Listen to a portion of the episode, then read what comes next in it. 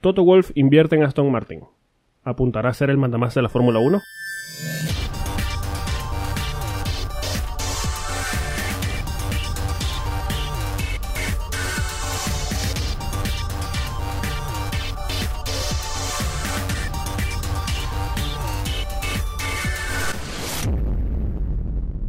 Bienvenidos a un nuevo episodio de Efecto Coanda. Estamos en el episodio número 49. Ya casi llegamos al medio siglo de episodios. Queda para la semana que viene. Y bueno, como toda la semana nos acompañan los culpables de siempre. Eh, retoma su silla el señor Rubén Carballo. Rubén, ¿qué tal? ¿Se te echó de menos? Bien, gracias. Yo también os eché de menos a vosotros y más en este tiempo en el que literalmente no hay nada que hacer. Pero bueno, ya hemos vuelto y a repasar lo poco que nos ha dejado la semana, pero siempre encontramos algo. Sí, aclarar que no fue por, por nada grave que, que el señor Rubén Carballo no estuvo con nosotros la semana pasada. Pero bueno, Ah, lo, lo importante es que está de vuelta. I- Iñaki Rueda no se ha librado de mí todavía. De nosotros. Eso de nosotros. Y bueno, también nos acompaña Alex Reyes, el sospechoso de siempre. Alex, ¿qué tal? Hola Rubén, hola Alex, buenos días, buenas tardes, buenas noches a todos los que nos acompañan en este episodio y en este podcast. Eh, para ser sinceros, eh, a Rubén no vino la semana pasada porque, bueno, en estas nuevas eh, medidas de social distancing para traer nosotros a, a, a Estefanía Brudera, tuvimos que quitarle la silla a él y, bueno, él se quedó durmiendo afuera en el trasto de la basura, pero eh, es bueno que regresaste y que aguantaste la, la pela de la noche, así que no te preocupes. Así que bueno, eh, la Fórmula 1 sigue dando uno que otro paso y, y bueno, nosotros seguiremos aquí dando uno que otro paso trayéndole todas las informaciones y nuestras opiniones acerca de lo que se sucede en la máxima categoría del automovilismo mundial. Así es, la realidad fue esa. Eh, el señor Carballo eh, no cabía dentro del estudio con, con Estefanía, así que bueno, tocó sacar a alguien y, y pagó él, pues. Sí, bueno, eh, hicimos piedra, papel o tijera y él perdió, así que Sí, bueno, exacto. eh, ¿Qué, qué vamos a hacer? Por lo Ah. menos las damos afuera con una botella de Corona, digo, de eh, José Cuervo. Sí, sí, exacto. Cuidado, cuidado con ese nombre que, bueno, Sí, no, no, Sí. nombres, no nombres mucho al país de AMLO tampoco. se activan No, mucho no, los, no. los filtros de, de Google y bueno, cuidado. Exacto. no. Dije cerveza Corona, cerveza Corona, ya. Ok. bueno, eh, En fin. no, no hay muchos temas de que hablar. El mundo de la Fórmula 1 se está moviendo particularmente lento para lo que suele ser a esta altura del año. Ya sabemos por qué de sobra. Pero eh, una noticia bastante interesante que salió el viernes de la semana pasada fue que Toto Wolf, jefe del equipo Mercedes y accionista de la compañía madre de Mercedes Daimler, compró esta semana o la semana pasada el 4,77% de las acciones de Aston Martin en lo que es uno de los peores, de los secretos peor guardados de la historia. Eh, aunque claro, por el tema de nuevo accionista y tal, las eh, acciones se diluirán el lunes que se publica este episodio, hoy lunes, eh, al 0,95% de participación.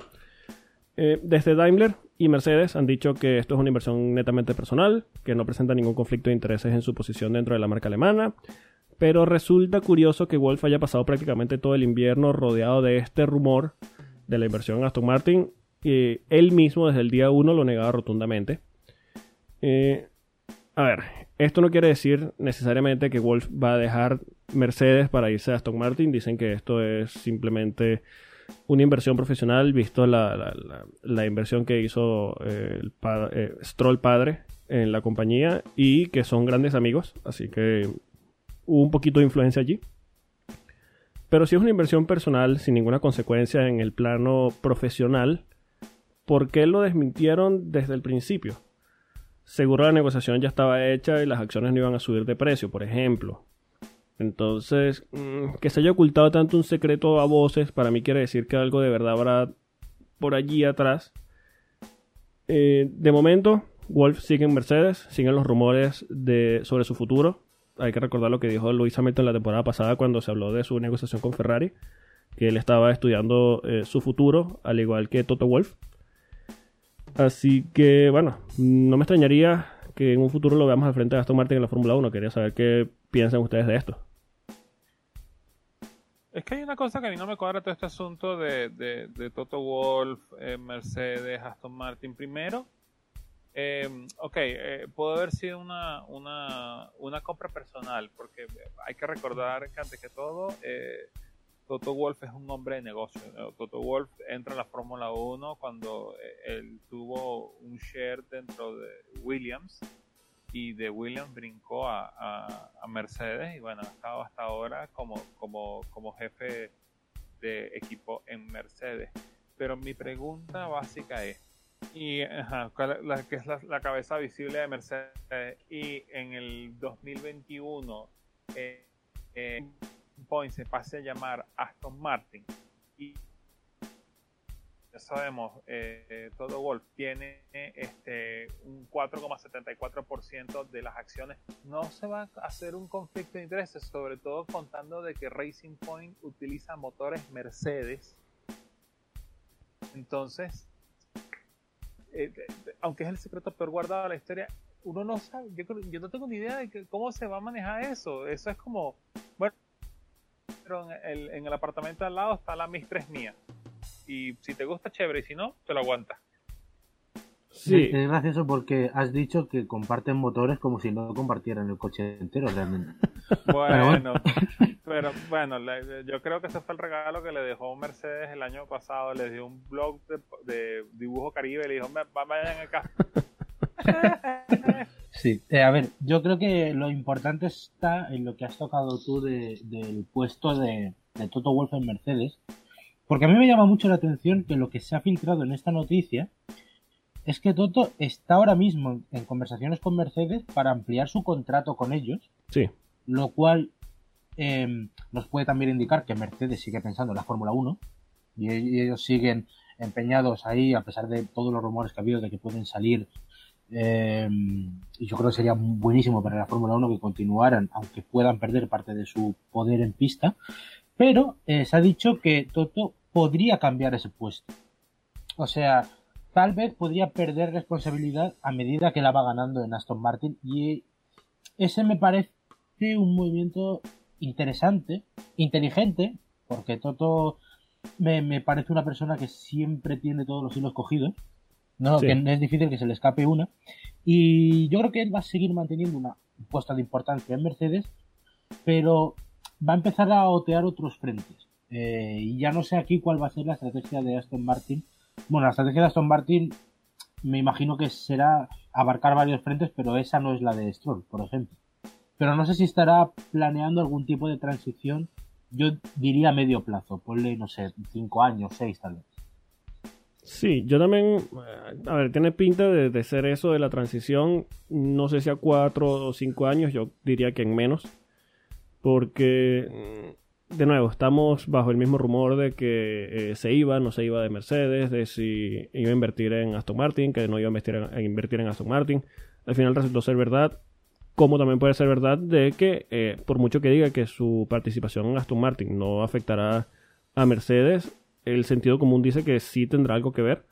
Y aunque de puertas afuera digan una cosa, de puertas adentro tiene que, decir otra. Eh, sería lógico que dentro de Daimler haya cierta preocupación porque es como una declaración de intenciones. Eh, ahora, en cuanto a lo del conflicto de intereses, el sentido común dice que sí existe, sí existirá, pero no solo involucra a Aston Martin y Mercedes. Hay que recordar que, claro, aunque no será a partir del año que viene, pero esta, estas acciones las compra Wolf a partir del viernes de la semana pasada inmediatamente pasa a ser parte de Aston Martin, que es un patrocinante principal de Red Bull, además.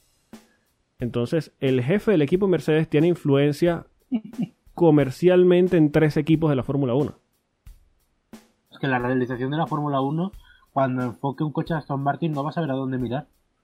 O cuando enfoques a, a Toto Wolff, no vas a ver si irte con Christian Horner o con eh, Lance Stroll. Cuando golpee la mesa no se sabe por qué va a ser por alguno de los tres equipos. Realmente, sí. Eh, si, está, si, hace una, puede hacer plenos de Q3 si quiere. Sí, sí, en realidad. Con seis coches. Es más, es más, es más, estoy esperando de que llegue una donde Lance Stroll eh, se pase de frenar y se lleve tanto a Max Verstappen como a Lewis Hamilton porque el golpe de las tres mesas sea así. No, yo creo que el, yo creo que el golpe allí ya va a ser de, en el corazón. Ahí le da el infarto y listo. A ver, es que es, es realmente es, rarísimo que un hombre control, tenga mano en tres equipos. Tal vez no tanto en Aston Martin, por, eh, en Red Bull, mejor dicho, pero hombre, eh, un 5% de un equipo ya es bastante. Sí, sí, es bastante claro. Por, Eh, de nuevo, y, y- sí. y con amistad directa sobre sobre, Sobre el el jefe O sea, claro. tú imagínate eh, ese Hamilton eh, luchando por un mundial y se encuentra, yo qué sé, una mala carrera y te encuentras con unos eh, con unos Aston Martin. Que, hombre, todo el mundo tendría la suspicacia. claro. Por, su- por ejemplo, Yo recuerdo. queda muy raro, pero Sí. Yo recuerdo en 2012 la Yo- carrera de, de- Y perdona, Rubén. eh, la carrera en Brasil. Que Sebastián Vettel tuvo ese toque en la primera curva. eh, quedó entre las últimas posiciones. El campeonato parecía que lo tenía en la mano eh, el puto amo. Y al final de la carrera, cuando, cuando Vettel necesitaba esa posición, se vio como Schumacher le cedió de cierta forma esa posición a Sebastián Vettel. Y aunque sí, adelantó otro piloto después, eh, eso influyó en el resultado final del campeonato. Se habló bastante de esa situación, que Schumacher por ser eh, alemán, eh, Vettel por ser como ese especie de discípulo, se había visto favorecido en pista por un resultado que no debía ser, que Schumacher no debía haber seguido ese puesto y tal. Se podría ver lo mismo, pero ya desde un punto de vista administrativo se podría pensar, como mínimo. Desde un punto de vista administrativo, este tipo de órdenes, como tú dices, cuando se cruce un Mercedes con un Aston Martin eh, el año que viene. A mí, además esta decisión a mí, me, aparte de, de esa suspicacia, me causa dos preguntas. Una es, y os la hago directamente, venga. Eh, una es, ¿hasta dónde creéis que puede llegar Toto Wolff en la Fórmula 1 yendo así tan poquito a poquito? Que bueno, poquito a poquito, o sea, ya ser jefe de Mercedes en esta época es muy importante, pero si va picando en varios equipos, a mí eso me resulta muy interesante. Y la otra, más enfocada sobre todo a Reyes, ¿a dónde creemos que puede, que puede llegar, no sé, Aston Martin, eh, si esto puede hacerle cambiar un poco la vista con respecto a otras categorías que no son la Fórmula 1. Si- Igual eh, tienes el 5% a cambio de, no sé, me- no te voy a decir que le reactives el, el- el proyecto Valkyria, pero sí en alguna otra competición, igual a Toto le interesa. No, bueno, es que le tiene que interesar por una sencilla razón. Este, eh, si los ves en tamaños de las dos empresas, eh, tanto Mercedes como Aston Martin, Aston Martin termina siendo como un tercio de lo que realmente es Mercedes.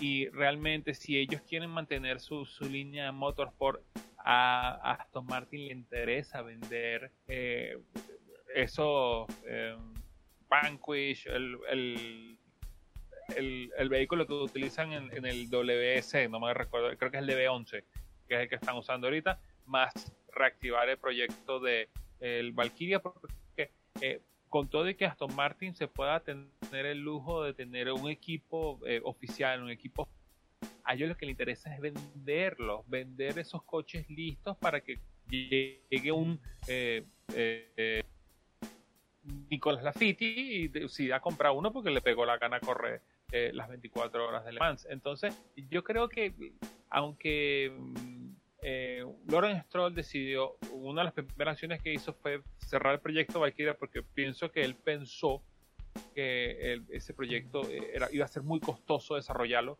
eh, sobre todo no ahorita que está listo, sino con el paso de las evoluciones y sin tener el, la mano fuerte de Adrian Newey, porque hay que, hay que recordar que ese Valkyria es un proyecto entre Aston Martin y Red Bull.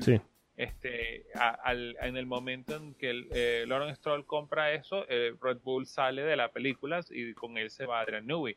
Entonces, eh, él va a decir, mira, me va a ser muy costoso mantenerlo. Entonces, vamos a cortarlo y vamos a ver qué podemos hacer por los momentos. Pero probablemente Toto Wolff le va a decir, no importa, yo te traigo la gente que te puede desarrollar ese vehículo, aunque tenga una, una óptica distinta, una visión distinta, pero necesitamos venderlo, porque la idea es ver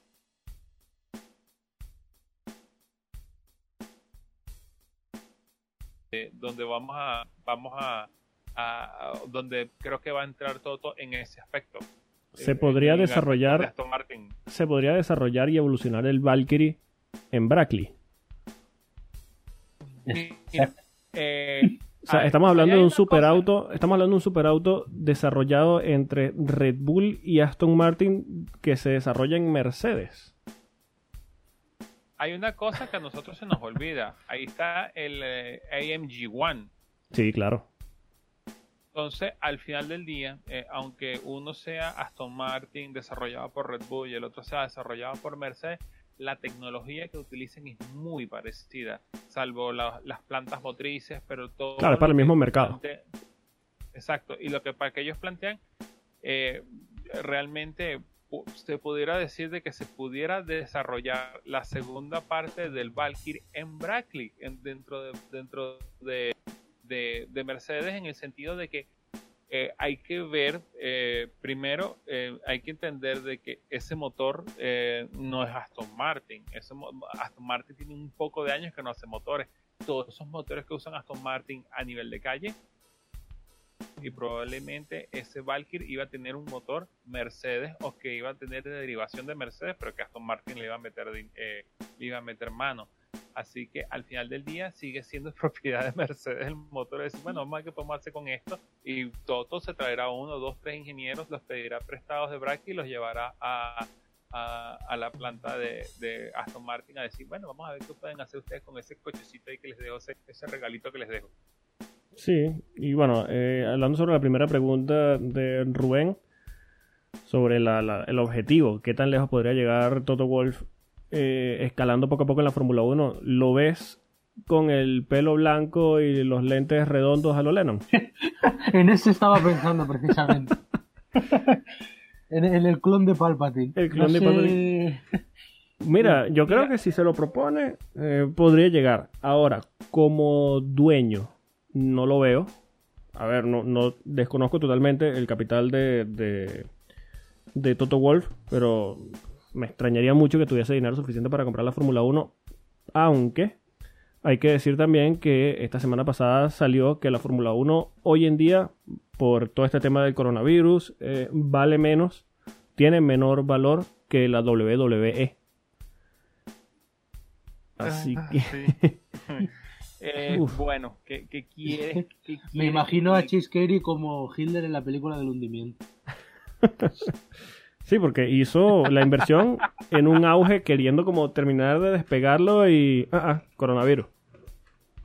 Sí, sí, pobrecito. Este, yo sí lo veo, pero lo veo, no lo veo como, no, no lo vean como el puesto inmediato de, o- o un, o un puesto como el que tenía eh, Bernie Eccleston, sino algo parecido a lo que tenga Bernie Eccleston, que sería como el segundo al mando, eh, que, que se encargue de eh, sobrellevar lo que pasa dentro de la pista, lo que se... O sea, sí se podría hacer como, un- como un Bernie, pero que no tenga el poder que tenía Bernie, poder absoluto. Yo creo que, Por le, eso lo llamamos el emperador le Palpatine. estamos dando vueltas a la idea de que tal vez la, la, su posición perfecta en la Fórmula 1 sería el enlace entre Liberty Media y la Fórmula 1 en, en sí. O sea, es decir, la cara visible, alguien que todo el mundo conoce, que le cae bien a casi todo el mundo, Sí. bueno, yo diría a todo el mundo, y que sabe realmente de qué va esto. Y yo creo que esto podría pasar cuando Liberty acabe por renegar de la Fórmula 1 o hartarse de la política de la Fórmula 1, que yo creo que coincidimos todos en que ese día está cada, cada vez más cerca. No, y que, y que realmente eh, ya, ya tuvieron un primer ensayo y les salió bien cuando se trajeron a Ross Brown. O sea, vamos a poner a este señor que es un ingeniero renombrado a, a que desarrolle toda la parte eh, técnica de la Fórmula 1 y todo el mundo dijo, a todo el mundo nos gustó, está como el meme, así que va, Ross Brown el nuevo ingeniero jefe de la Fórmula 1. Everybody like that. Sí.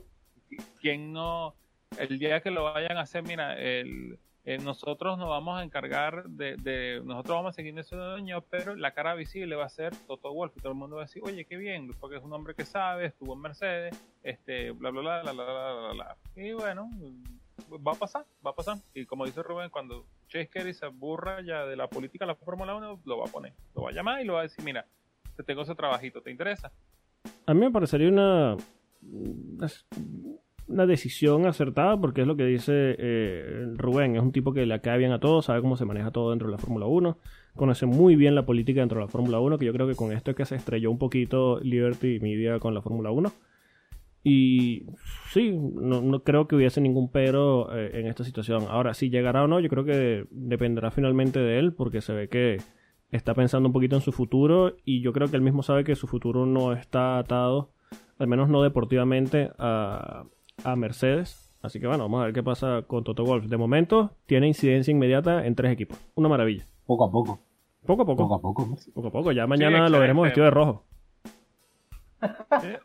uy, uy, uy, pero, pero ya va, Polo, tranquilo. si querés, eh, en vez de llamarlo Fórmula, no le llaman Fórmula Toto. Sí, sí, bueno, bueno. Dale, dale unos añitos. Que ya va, ya va por tres equipos. Bueno, van tres. Le faltan por lo menos con, con, tres más, ya tiene la mitad de la grilla lista. Sí, fácil. Tienes tres, ha pasado, ha pasado por Williams, o sea, a ver. Exacto, además. Tiene. Lo tiene, lo tiene. Bueno. Bueno, vamos a ver qué pasa finalmente con Toto Wolf y con el secreto peor guardado de la Fórmula 1 actualmente, porque ha habido, ha habido muchísimos en realidad, eh, que es esta inversión en Aston Martin. Eh, vamos a pasar al segundo tema de hoy, que es que durante la semana pasada se supo que la Fórmula 1 plantea empezar la temporada en Austria sin público. Le preguntaron a Helmut Marko, una persona muy sabia, muy inteligente y muy coherente en las cosas que dice sobre si la carrera podía ser en Austria y él dice que por supuesto que sí. Así que no le creo nada. Eh, Estamos hablando del mismo Helmut Marco que, quería hacer un campamento de coronavirus. ese mismo, esa misma persona. La idea sigue siendo una temporada de momento de entre 15 y 17 carreras. Aunque esto parece cada vez más lejano, yo no lo veo. De hecho, ya los mismos pilotos dicen que pensar en correr todos los fines de semana, 3, 4 o 5 fines de semana seguidos, no es real, no, no es posible.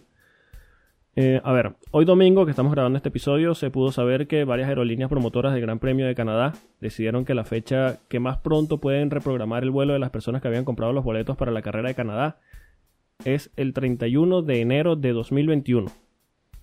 Así que es casi seguro la suspensión de ese Gran Premio la, cancelación, mejor dicho, ya está suspendida, se convierte en cancelación. Eh, y esto va a, ir de la mano de otras carreras porque también se supo que el organizador del Gran Premio de Bakú dijo que se tiene que decidir lo antes posible si se va a hacer ese Gran Premio en esa ciudad. Así que siguen sumándose eh, circuitos que están o cancelados o a nada de cancelar. Esa temporada de 15 17, o 17 carreras se ve muy lejana. No, y que podemos perder, este, lo último que se supo era que pues, la extensión de eh, la cuarentena en Europa eh, está afectando la posible fecha del Gran Premio de Bélgica. Exacto, exacto. De hecho, supuestamente, sí, supuestamente el Gran Premio es para el 31 y, la, y el final de la, de la cuarentena era para el 30, pero wow. No, no, al contrario. De hecho, el fin de la cuarentena bueno, mentira. Eh, el gobierno de Bélgica puso una prohibición de reunión de muchas personas en un solo sitio hasta el 31 de agosto, creo que es. Y el Gran Premio estaba programado para el 30. Quiere decir que, según eh, estas fechas, el Gran Premio de Spa-Francorchamps sería a puerta cerrada. Exacto. Mm, te voy a decir una cosa. Si si Spa se queda así, por mí podemos perder la temporada ya. ¿eh? Es que yo creo que esto se trata ahora mismo de un pulso entre quién tira del gatillo. Yo creo que el sentido común dice que la temporada debe cancelarse, pero nadie quiere ser el que levanta la mano y diga, mm, yo creo que se tiene que cancelar. Creo que todos tienen esa idea. la última vez que en la Fórmula 1 nadie quiso tirar del gatillo, nos encontramos en Australia a hora y media de correr sin saber si estaba cancelado. Exacto, aquí eh, me imagino que empezaremos a, correr antes del 31 de diciembre. Ahí, por ahí alguien tirará el gatillo y decir, miren, ya creo que ya no podemos correr. Bueno, se estaba hablando, sí, se estaba hablando mucho de una eh, super temporada, por decirlo de, esa, de esa manera, que es hacer unas carreras este año y unas carreras el año que viene y así disputar todos los circuitos en una temporada que te tires un año y tres, cuatro meses. Esto iría de la mano con lo de que pueden usar los monoplazas de este año el año que viene. Eh, iría de la mano también con el retraso de las normativas y yo creo, de la normativa técnica 2022 ahora. Eh, y yo creo que también sería el usar el sentido común si quieres disputar tantas carreras. Porque yo no veo a los pilotos un 15 de diciembre, un 20 de diciembre yendo a un circuito porque simplemente no va a pasar. No van a ir. No, es que no nada más un, 15 de diciembre, un 20 de diciembre ah, que, que, tomen la decisión de hacer esta super season y que sea una carrera un 18 de diciembre en China. ¿Quién va a ir? ¿Qué piloto va a ir a China un 18 de diciembre? Nadie la, temporada de Navidad y Año Nuevo tan cerca. No, no, no, no, no, no, no, lo veo factible. Fíjate que las únicas dos que la hacen es realmente el WC y la Fórmula E y, se toman un tiempo muy prudencial entre el, final del año y el inicio del otro. Sí, y bueno. que en ese caso, por ejemplo, se corre en, diciembre la, la segunda semana como mucho. Como mucho. la Fórmula 1 yo creo que se, plantearía correr casi en Navidad. Que eso ya. La Fórmula 1 correr en fecha navideña afortunadamente lo dejó atrás hace mucho tiempo. Sí. Bueno, eh, no, no, no, hace mucho tiempo, sino que el, una de las últimas instancias donde se corrió Fórmula 1 fue un primero de enero, que se corrió en Sudáfrica, eh, en el año 61, más, y más tarde. Bueno, por ahí, por el 65, 66. Y era empezando la temporada, y era en la época cuando se empezaba la temporada en, sitios cálidos que sí, en Sudáfrica, eh, Argentina, Brasil, que se empezaba a correr desde enero. Pero, wow, imagínate, empezó un primero de enero, ni que fuera el París-Dakar. Pero es que además nos estamos planteando esto tan ricamente que es, esa es otra. O sea, a ver el tiempo que te pilla en cualquier circuito un 18 de diciembre. Claro, tendrían que correr en el hemisferio sur porque en el hemisferio norte, a ver, todos hemos visto las fotos, por ejemplo, de Spa-Francorchamps cubierto de nieve. De hecho, en febrero, recuerdo el año pasado, eh, la pretemporada se hizo en Barcelona bajo nieve. Es verdad. Bueno, sin irnos muy lejos, las seis horas de las seis horas de, de, Spa. De Spa, eso fue una locura. fueron con nieve. Fue con nieve, lluvia y sol. Sí, por eso. Y estamos hablando que esto fue en, marzo. O sea. En marzo, pero, eh, pero no le digan a, a Fórmula 1 que todo el mundo quiere ver un gran premio de Mónaco bajo nieve. Eh, sí, por supuesto. Sería, sería una maravilla. Por lo menos la, la, la, misma fecha donde ponen el, el, rally en Monte Carlo, que sería como a finales de enero. Bueno, ellos corren la segunda semana de, de febrero. Sí, así como, sí. Ah, de aquí no va a pasar nada. Y bueno, ante toda esta situación de la que estamos hablando, de si se podría correr o no, la Super Season y demás, eh, la Fórmula 1 de puertas adentro está desesperada por poner en marcha ya la, temporada. Y bueno, están planteando esto de hacer carreras a puertas cerradas. Uno de los que no están de acuerdo con hacer carreras a puertas cerradas es Sebastián Vettel. Eh, dice que serían carreras fantasmas y que no está, no está de acuerdo en que se, que se hagan. Eh, dice que aunque está de acuerdo en que hay que poner en marcha el campeonato tan pronto como sea seguro para todos, también hay que tener en cuenta el espectáculo que se da y que no cree que el público deba ser excluido de una forma tan agresiva. Eh, yo aquí le doy la razón a Vettel. Eh, la consecuencia más grande se vería del público este que asiste a las carreras. Y yo creo que, no sé, no sé si, si, Rubén lo recuerde, pero seguro Reyes sí, las carreras que hubo en, el, en la India, eh, que hubo el primer año eh, las gradas a reventar y desde el segundo año si iban unas si se veían unas 30 40 personas por cada grada era mucho y eso era penoso y al final nos lo taparon con contaminación ¿os acordáis? sí sí totalmente ah, totalmente sí, sí claro bueno bueno y todas estas carreras que han salido últimamente India Malasia eh, Corea yo solo, sí, yo solo digo, ok, eh, Vettel lo dice porque se pierde un poquito ese calor que da el público eh, en las tomas, se ve horrible, una grada vacía. Hay, que recordar que en ese aspecto eh, Vettel es muy vieja escuela. Sí. Vettel es muy, muy, o sea, así como que ¡ah! correr con puerta cerrada, que no, qué locura, ¿cómo es eso? O sea, mientras le preguntas a un a un Lando Norris, como que mira, correr con puerta, bueno, es como que yo hiciera un, un Twitch stream, así que sí, claro.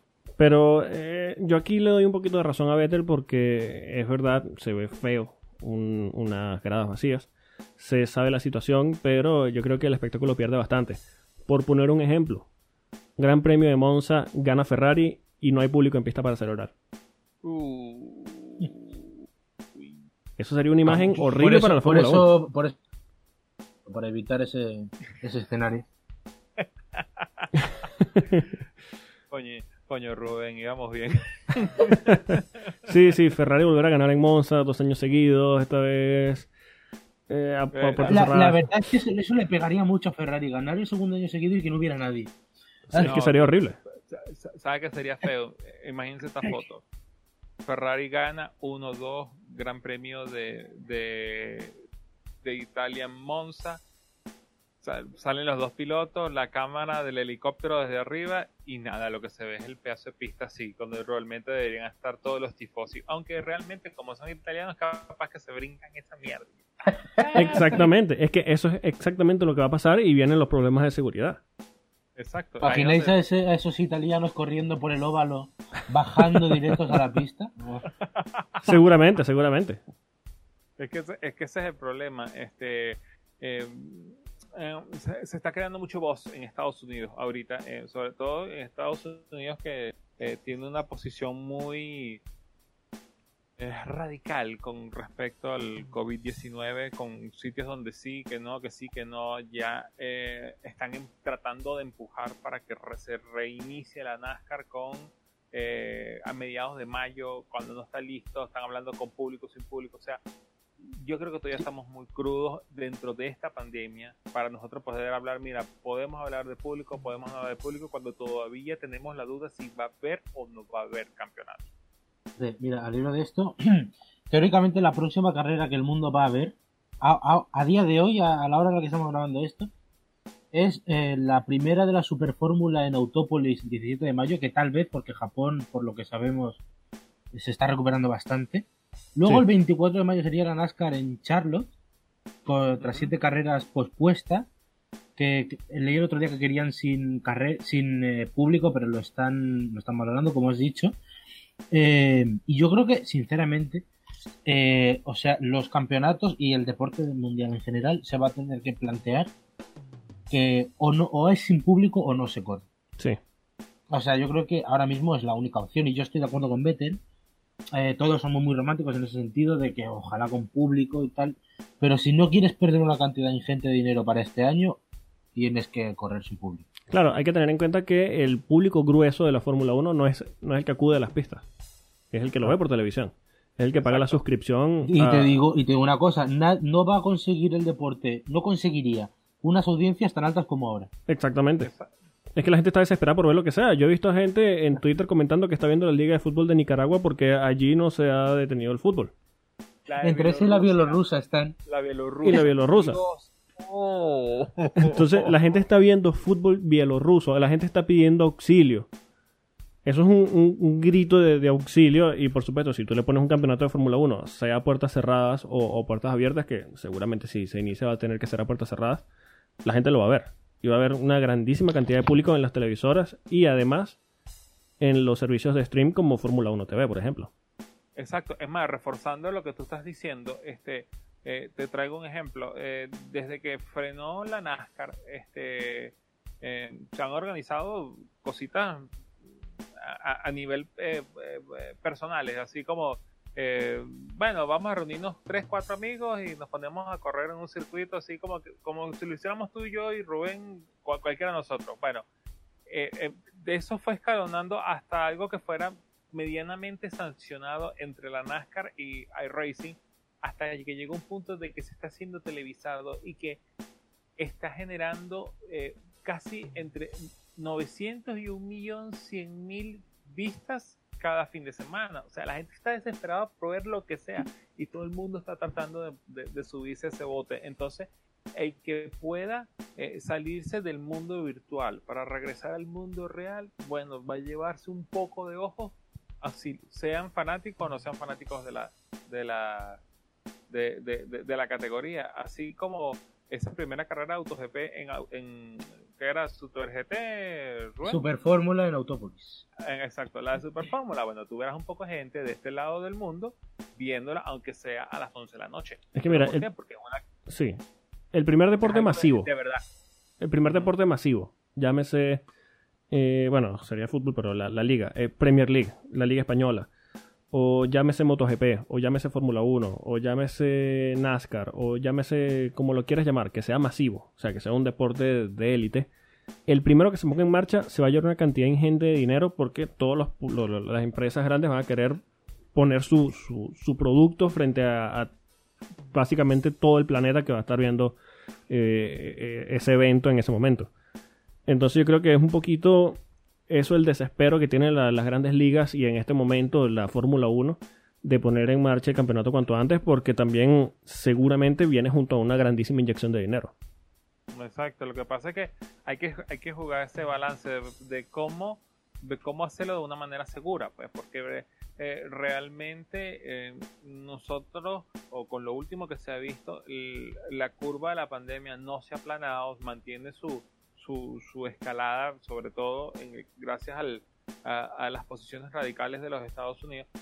Y hay que ver cómo lo haces, porque aparte de eso, Estados Unidos sigue siendo uno de tus mercados más importantes. Entonces, aunque seas NASCAR, IndyCar, MotoGP, Fórmula 1, lo que sea, este, eh, en algún punto vas a tener que pasar por allá. MotoGP tenía que haber pasado. A Fórmula 1 le pasa a final de año. Sí. Entonces, eh, NASCAR e IndyCar son internas. Entonces tú dices, bueno, eh, con, sin público, ¿cómo lo hacemos? Y ahí es donde la, lo, lo eh, van a empezar las presiones, van a empezar lo que estamos hablando de que entonces se van a empezar a meter en pista en las cuestiones de seguridad. Entonces, e, es un tema delicado, es un tema delicado que no se puede decir de, la noche a la mañana, pero este, eh, realmente todos están corriendo a ver quién llega a ese, a ese, a ese El Dorado, a ese, a ese pote de oro.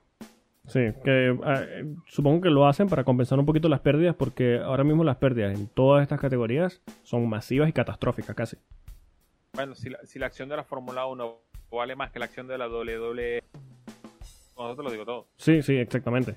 Entonces hay un terreno allí que bueno, vamos, vamos a ver qué pasa con estas carreras. Eh, Por cierto, os quería hacer una pregunta también, porque ahora mirando, eh, o sea, estaba pensando en los calendarios Em, hay que decir que hemos tenido una, un buen, bueno, una buena noticia, pero que está por confirmar. Buena antesala de noticia, que es que el Tour de Francia ha decidido que no va a correr en su fecha original, se ha pasado de septiembre a octubre, y eso significa que seguramente no vamos a empezar el campeonato en Paul Ricard.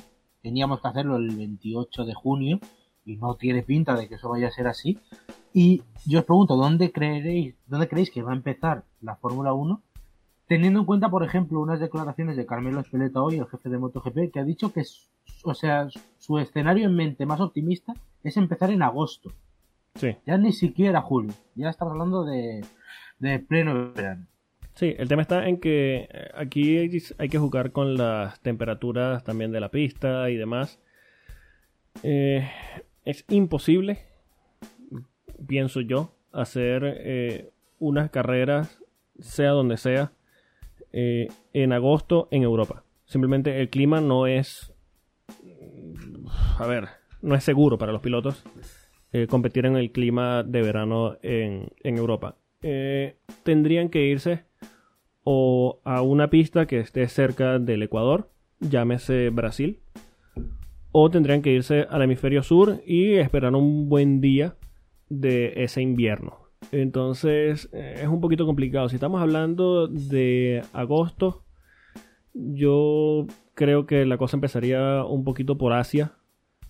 Eh, pero a ver, de nuevo, es complicado y habrá que tener en cuenta el, factor climático aquí porque entra bastante en juego. Eh, ok, Polo, vamos, entonces vamos a comprar, ¿cómo es? Vamos a pescar Sanzuelo que nos dejó Rubén. ¿Qué si suponemos que la temporada empieza en agosto, obviamente en agosto no podemos correr en Europa, tenemos que buscar algo hacia el, hemisferio sur. De lo que dejamos de principio de temporada, ¿dónde podríamos ir? ¿China? No creo. No, lo eh, creo. ¿Bahrain? Bahrain se corre de noche. Mm, es factible. Por eso, tendrías que ir sitios así como, eh, fíjate, Australia sabemos que no la podemos utilizar. Eh, Después vendría de Australia, Bahrein, Vietnam. Vietnam no lo sé, desconozco. Por eso, pero fijándonos a nivel de, de, posicionamiento global y temperatura, eh, probablemente se, se, podría utilizar eh, Vietnam y sobre todo te sacas ese chinche de, del, de, la carrera de boot. Tanto, de, correr una vez allá, de que oh, tanta, tanta pompa, tanta pompa y, y el coronavirus no, no nos dejó correr en Vietnam. No sé si qué lástima o gracias a Dios. Este, y, y, regresa a, a, Holanda. Sí, una vez... ¿Es, ¿Es, eso o adelanta Sochi? Exacto.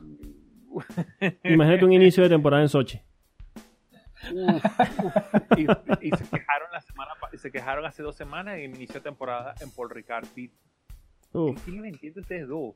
no. No, no, no, una, una locura. No, no, por favor, no. Bueno, lo único interesante de, de lo único, sí, el único punto positivo de verle el inicio a Sochi es que primero te la sacas de encima y seguro no la vuelves a ver más nunca porque el año que viene no la puedes usar. Sí. Es verdad. en realidad. Entonces, bueno, eh, de repente es como el mejor de los males. Sí, sí, sí, sí, tráiganse a Sochi una vez, corren esa vaina. Sí, es como para salir de eso. Y ya. Hombre, habría un escenario peor que es correr doble carrera en Sochi. Coño, no. Uf. No, ya, Rubén, por favor. ya aquí estamos entrando en terreno catastrófico ya. No, bueno, y, si lo quieres más catastrófico, la primera normal y la segunda de dirección contraria. No, y hagamos ocho carreras también en Paul Ricard en, los, las 37 configuraciones que tiene el circuito también. Sí, pues te da para un mundial, ¿eh? Uf, total. Eh, solo y si solo le ponen grama, porque si no, nos vamos a volver locos viendo rojos y azules por todos lados. Sí, no, no, inentendible. Paul, Ricard era hermoso hasta que lo convirtieron en estacionamiento. Sí, sí, total. Es que Paul, Ricard podría ser fácilmente la única carrera que no tuviera audiencia. Es que lo de Paul Ricard es tan horrible que yo sé que ya no salimos del tema, pero lo de Paul Ricard es tan horrible, es tan horrible que te pone a extrañar a Magnicur. Uf, uf, ¿Cómo es? Uf size high. es que, bueno, es que eh, depende de la audiencia, porque yo crecí viendo Paul Ricard y Paul Ricard no era tan fea. A mí me parece un circuito hermoso. Lo he probado en simuladores, por supuesto. Eh, me parece divertido pilotar ese Magnicur, pero como espectáculo de carrera era una porquería. Claro, lo que pasa es que Magnicuro, su capacidad de ratonero eh, era, muy pequeño. era mucho más este era mucho más divertido, pues sobre todo esa corrida a la, a la, al, al hairpin de Adelaida, que bueno. De hecho, eh, para, para, el que siga al puto amo en Instagram, eh, en estos días subió un video en Paul Ricard con el, el Renault de 2005, creo que es, un B10. Y allí pueden ver más o menos, de, en Manicool, perdón, eh, pueden ver más o menos el layout de la pista, una pista bastante interesante, pero bueno, no, se adapta a la actualidad. Realmente es una pista que, obviamente, con el paso del tiempo, ya eh, estos Ibeco o, la fórmula Ibeco que tenemos hoy en día no caben ahí, pero este, y que es una pista que es relativamente para motos, pero tiene unas partes que son bastante interesantes, sobre todo esa subida hacia el, hacia el hairpin de, Adelaida era ver quién tenía las, las, pelotas más grandes para frenar. ¿Quién frenaba más adelante? ¿Quién, frenaba más adelante? Pero en, cuando yo, este, eh, ¿cómo es? Yo, yo, tengo mi relación aridulce con, con, con Le Castellet, con el circuito de por Ricard, porque bueno, Ricard me parece un circuito espectacular, pero después que Verdi le agarró, lo agarró, lo volvió sí, sí. ñoña. Déjalo, ya está muerto, ¿no? Sí, Ya no, lo toques más. Bueno, pero eh, Paul Ricard o Sochi. Sí, sí, eh. Eh, Grandísima la bienvenida de la temporada 2020. bueno, muy acorde a lo que está haciendo este año, ¿no? Muy acorde a lo que está haciendo este año, que ya lo que falta es que caiga un meteorito. sería empezar la temporada en Sochi y en Paul. Porque bueno, en el, en el, peor de los males sería esperar, este, en tal caso, que tampoco es una carrera muy atractiva.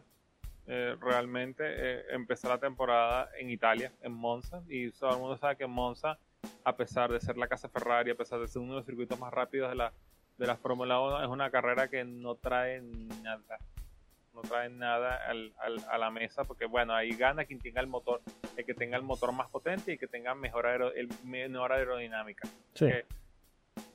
Eh, tienen que buscarse algo que no sea iniciar en Monza, porque bueno, si no, bueno, creo que esta temporada el único plan, gran plan, sería llevar a todos los pilotos, meterlos en un avión, dejarles tres meses en Brasil y carreras en Interlagos, una detrás de otra. Sí, cada sí. semana. Y, Y, ya está. y así matamos un poquito la fiebre con Interlagos, porque si nos van a cambiar el circuito ahora a Sao Paulo, Bueno, sí, y- y- pero tenemos que hacer algo desde ya. Tenemos que empezar a hacer. Eh, te digo, última- o sea, igual la última carrera en Interlagos no hay coches ya, porque los han robado todos. Eso también. No, Seguramente. bueno, por, supue- por su- por supuesto, pero hay que hacer la última gran inversión en el circuito eh, José Carlos Pache, que es instalar todos los sistemas de sprinklers para que tengamos la pista mojada en dos minutos así. ah, la, la carrera está aburrida. la, última, la última gran orden de Palpatine, The Final Order. Sí, exacto. ¿Te los imaginas en la 66. vuelta 25? Vuelta 25 y está saliendo mal, la vamos a poner los aspersores. Y ya está. Sí, y ya. Ya, ya, eh, pero ya va. Pero hay que hacerlo, hay que hacerlo más interesante. Vuelta 25, la carrera está siendo aburrida. Bueno, prende los aspersores y esconde los neumáticos de lluvia. Claro. No, es que mira, ya, ya por como está haciendo este año, por como ha sido históricamente la organización de la Fórmula 1, es que está lloviendo y ponen los aspersores.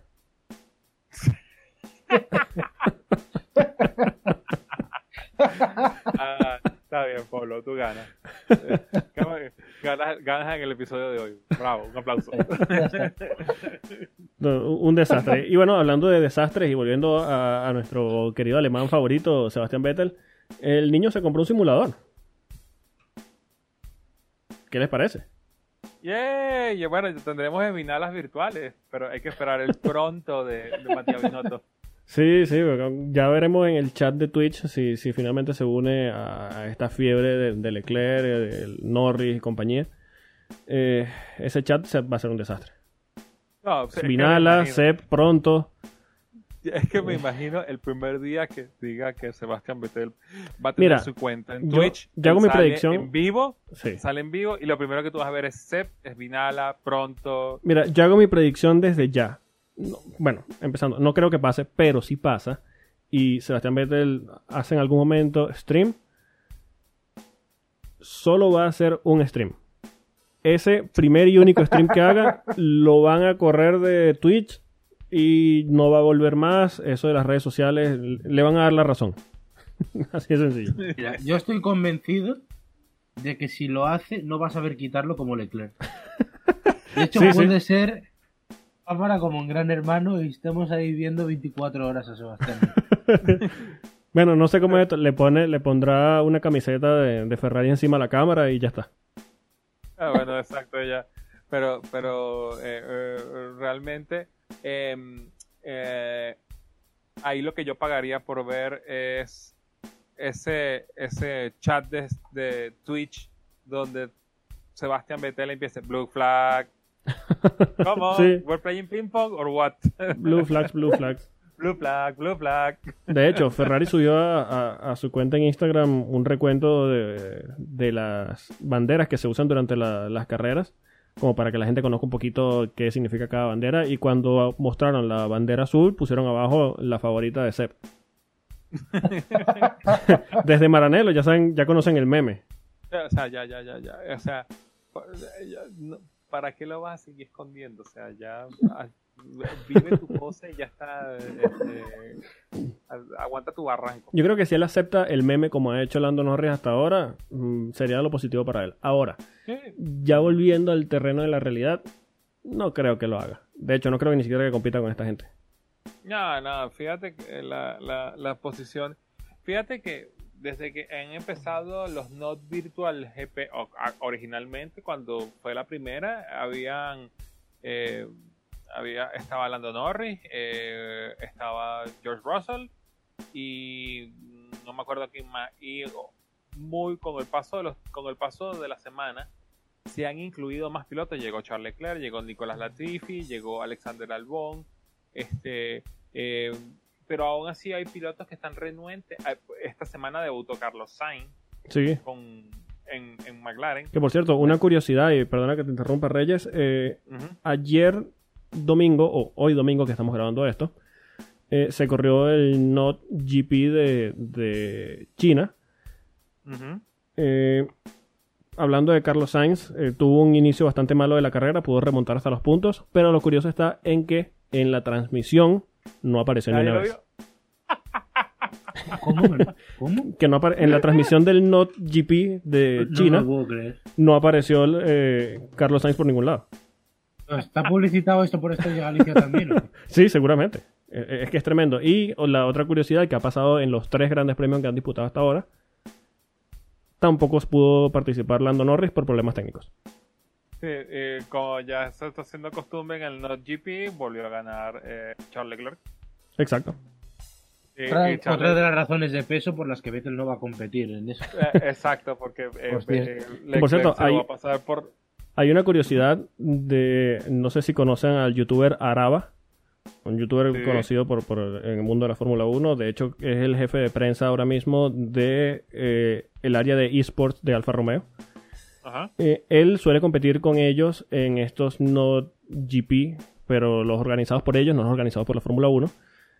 Eh, había una competencia uno a uno, una competición uno a uno entre youtubers y pilotos oficiales. Eh, normalmente estos youtubers suelen tener un poco más de experiencia y se, se un poquito al talento de los pilotos oficiales, así que suele ser interesante. Suelen tener un uno contra uno a una vuelta entre un piloto oficial y un youtuber de estos. Eh, Araba compartió que dos horas antes de eh, enfrentarse en el 1 a 1 contra Leclerc, él se conectó, eh, estuvo practicando en Fórmula 1 2019 mientras Leclerc jugaba los Sims 4. Y, por supuesto, ganó Leclerc. ¿Qué te puedo decir? O sea, eh, bueno, sí. Escúchame, a mí me encantaría ver si Leclerc tiene algún personaje en los Sims que se llamara Esvinal. No, seguro, seguramente. Eh, bueno, el, Este el- creó a Sebastián Vettel y lo metió entre cuatro paredes o lo metió en la piscina y le quitó la, la- la escalera para salir. Seguro. Y que tiene un personaje clavado a Binotto, lo tengo clarísimo, además. Seguro, seguro. Eh, eh, este, eh, bueno, eh, para los que están, los que no están eh, metidos dentro de este mundo de Twitch y todo esto, eh, normalmente cuando tú instalas el Twitch en, el, en, en un dispositivo móvil, este, él, él te informa según los canales que tú estás siguiendo cuando se ponen en, en- cuando estás en, en vivo. pues, entonces, por ejemplo, yo en el caso mío que yo estoy siguiendo a Scott, a Scott McLaughlin, el piloto neozelandés del VA Supercar que está Sí. haciendo eh, está haciendo la pasantía en IndyCar. Entonces, no, que estoy corriendo eh, IndyCar, eh, iRacing, estoy corriendo iRacing y de repente se, se conectó a Charles Leclerc y está jugando Call of Duty. Y que, ¿what? No, sí, sí, tremendo, tremendo. Eh, y Sí, aquí bueno. se ve un poquito lo interesante que está haciendo esta temporada de Fórmula 1, que estamos hablando de Leclerc jugando los Sims. Sí, bueno, eh, esperando por el primer esvinala de, de, de Betel, virtual o no virtual. Ojalá, Cierto, ojalá pase. eh, una cosita. eh, Verstappen casi domina los supercars, puede ser, ¿no, Reyes? Sí, sí, sí, vale, estuvo. eh, yo que estuve viendo esas carreras en, en, en, en el canal oficial de la VA, su- de la Virgin, bueno, como se llama, este, de los Supercars, este, le fue, le fue bien, le fue bastante bien. Bueno, eh, es un terreno que conoce porque eh, us- usaron la plataforma de iRacing y, y es una plataforma que donde Verstappen se siente muy cómodo, pues, tanto así que él fue uno de los primeros que dijo, no, a mí no me gusta correr con el con el F1 2019 de Codemaster. Yo, si cuando quieran hacer algo aquí en, con iRacing, con gusto lo hacemos, yo puedo participar, pero lo sentí bastante como, aparte de eso, corrieron en dos circuitos que donde eh, eh, Max tiene experiencia, como fue eh, Silverstone y el circuito de Barcelona-Cataluña, y eh, realmente eh, el día que ese, niño quiera correr el VA Supercar de verdad, mira, sorpresa gran sorpresa, no vamos a llevar más de uno. Bueno, no va a ser una sorpresa, pero va a tirar unos tiempos muy, decentes. Muy decentes. Yo pagaría por ver eso. ¿eh? Uh, yo también. Uh, imagínate, imagínate a Max Verstappen corriendo los mil kilómetros de Battle. Hombre, en eso estaba pensando. bueno, todos pensamos en eso realmente. Sí, sí, ya le- si le das un poquito de pie lo vemos eh, compitiendo en Indy también. Pues si dominamos un panorama, pues que le veo capaz de dominar el monte y dominar eh, eh, Indianápolis. Pero seguro, ¿eh? Sí, sí, sí, seguro. De, de repente, lo que pasa es que hay un detalle, en, el caso de Indianapolis hay un detalle que, que él tendría que ponerse, se- ¿cómo es? Ponerse de acuerdo. No es lo mismo ver esas paredes a, a 235 millas a nivel virtual y a verlas en la, en la, en la realidad. Sí, total. No es lo mismo. No Para es lo nada. mismo, ¿eh? Entonces, eh, hay, hay, hay, pilotos como por ejemplo Max Chilton.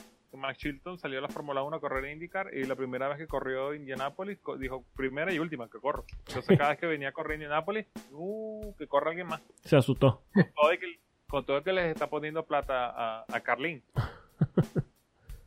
Sí, no, no es para todos, pero bueno, mm, yo creo que Pero es capaz, bastante hemos hablado de Verstappen. Oíste, si se lo propone, sí. lo Sí, sí, seguro, seguro. Bueno, eh, pedimos la cuenta. Yo creo que ya hemos hablado de los Sims, hemos hablado de, de, de Chilton. Sí, Tremendo. sí, ¿no? bueno, deja- que, que, que, que la cuenta la recoja Matt Boris esta vez. Sí, sí. Pero, pero Palpatine no ha hablado esta semana o qué? No, no, no, no. Parece que no. no, creo- Está, está está ahorrando energía para soltar alguna burrada en un par de semanas. No, está- eh, eso o se le acabó la saliva sintetizada que él usa. El distribuidor no puede salir de casa por la cuarentena. Eh, Está, sí, o está buscando otro niño. Es posible. No, no, yo, creo- yo creo que no, esta semana no puedo hablar porque esta semana le tocó comprar el coche, la cuna. Sí, sí, seguro. Eso no lo puedo hacer yo, andate que hacer tú, coño, voy, vamos. Pueden seguir al señor Alex Reyes en Twitter en arroba etangills. Al señor Rubén Carballo lo pueden seguir en arroba Rubén Piso DXT. A nosotros nos pueden seguir en arroba efecto coanda. Pueden escucharnos y suscribirse al podcast en anchor.fm, Spotify, Apple Podcast y en todas las plataformas de podcast más importantes que existen. Estamos en todas. Eh, queremos invitarlos también, si quieren darse una vuelta, por efectocoanda.com. Y bueno, señores, gracias por acompañarme en otro episodio de Efecto Coanda. placer y nada, amenazamos con volver como siempre, porque como siempre decimos, aunque no haya noticias, aquí estaré. Bueno, otra semana que no tenemos Fórmula 1, otra semana que estamos aquí ensuciando eh, las redes eh, eh, de los podcasts a nivel mundial, pero aquí estamos y aquí seguimos. Así haya una información de la Fórmula 1, aquí vendremos a discutirla, aunque nos echemos, bueno, 10, 20, 15 minutos. Bueno, pues, pues se lo imaginamos. Si hablamos así, cuando no hay Fórmula 1, ay, cuando empiece la temporada, Cuando, cuando empiece la temporada, bueno, agárrense. se viene el especial de Netflix. Adiós. Chau. Adiós.